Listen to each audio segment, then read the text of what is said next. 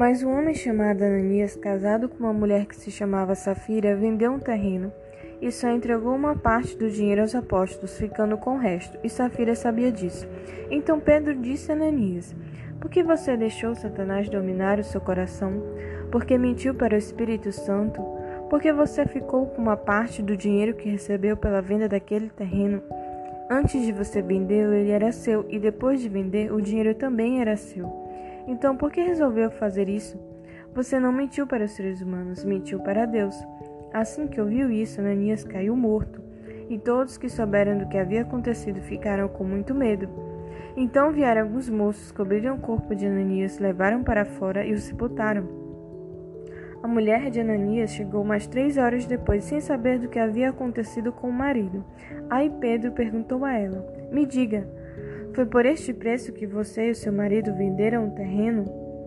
Foi, respondeu ela. Então Pedro disse: Por que você e seu marido resolveram pôr à prova o Espírito do Senhor? Os moços que acabaram de sepultar o seu marido já estão lá na porta e agora vão levar você também. No mesmo instante, ela caiu morta aos pés de Pedro. Os moços entraram e, vendo que ela estava morta, levaram o corpo dela e sepultaram ao lado do marido. E toda a igreja e todos aqueles que souberam disso ficaram apavorados. Os apóstolos faziam muitos milagres e maravilhas entre o povo. E os seguidores de Jesus se reuniam no alpendre de Salomão. Ninguém de fora tinha coragem de se juntar ao grupo deles, mas o povo falava muito bem deles. Uma multidão de homens e mulheres também creu no Senhor e veio aumentar ainda mais o grupo.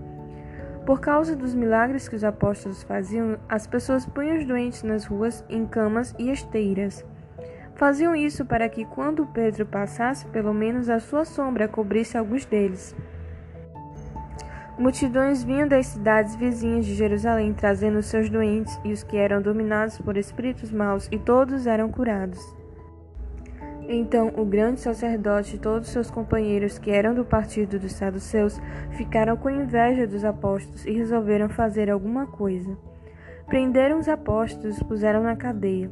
Mas naquela noite um anjo do Senhor abriu os portões da cadeia, levou os apóstolos para fora e disse: Vão para o templo e anunciem ao povo tudo a respeito desta nova vida. Os apóstolos obedeceram e no dia seguinte, bem cedo, entraram no pátio do templo e começaram a ensinar. Então o grande sacerdote e seus companheiros chamaram os líderes do povo para uma reunião do Conselho Superior. Depois mandaram que alguns guardas do templo fossem buscar os apóstolos na cadeia.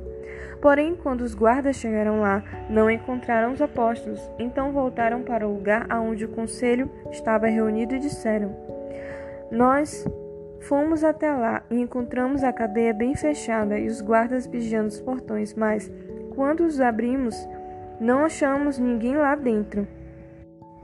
Quando os chefes dos sacerdotes e o chefe da guarda do templo ouviram isso, ficaram sem saber o que pensar sobre o que havia acontecido com os apóstolos.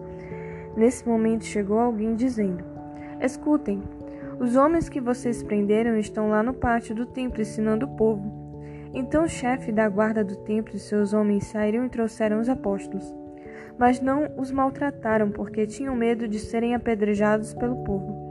Depois puseram os apóstolos em frente do conselho, e o grande sacerdote disse: Nós ordenamos que vocês não ensinassem nada a respeito daquele homem. E o que foi que vocês fizeram? Espalharam esse ensinamento por toda a cidade de Jerusalém e ainda querem nos culpar pela morte dele. Então Pedro e os outros apóstolos responderam: Nós devemos obedecer a Deus e não às pessoas. Os senhores crucificaram Jesus, mas o Deus dos nossos antepassados o ressuscitou. E Deus o colocou à sua direita como líder e salvador para dar ao povo de Israel oportunidade de se arrepender e receber o perdão dos seus pecados. Nós somos testemunhas de tudo isso. Nós, o Espírito Santo que Deus dá aos que lhe obedecerem. Quando os membros do conselho ouviram isso, ficaram com tanta raiva que resolveram matar os apóstolos. Mas levantou-se um dos membros do conselho, um fariseu chamado Gamaliel, que era um mestre da lei respeitado por todos. Ele mandou que levassem os apóstolos para fora e os deixassem ali um pouco. Então disse ao conselho: Homens de Israel, cuidado com o que vão fazer com estes homens. Há pouco tempo apareceu um homem chamado Teudas, que se dizia muito importante e com isso conseguiu reunir 400 seguidores. Mas ele foi morto, todos seus seguidores foram espalhados e a revolta dele fracassou. Depois disso apareceu Judas, o Galileu, na época do recenseamento. Este também conseguiu juntar muita gente, mas foi morto e todos os seus seguidores foram espalhados. Portanto, Neste caso de agora, não façam nada contra estes homens. Deixem que vão embora, porque se este plano ou este trabalho vem de seres humanos, ele desaparecerá. Mas, se vem de Deus, vocês não poderão destruí-lo, pois neste caso estariam lutando contra Deus.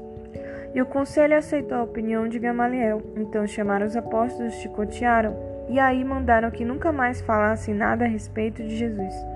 Depois o soltaram. Os apóstolos saíram do conselho muito alegres, porque Deus havia achado que eles eram dignos de serem insultados por serem seguidores de Jesus. E todos os dias no pátio do templo e de casa em casa, eles continuavam a ensinar e anunciar a boa notícia a respeito de Jesus, o Messias.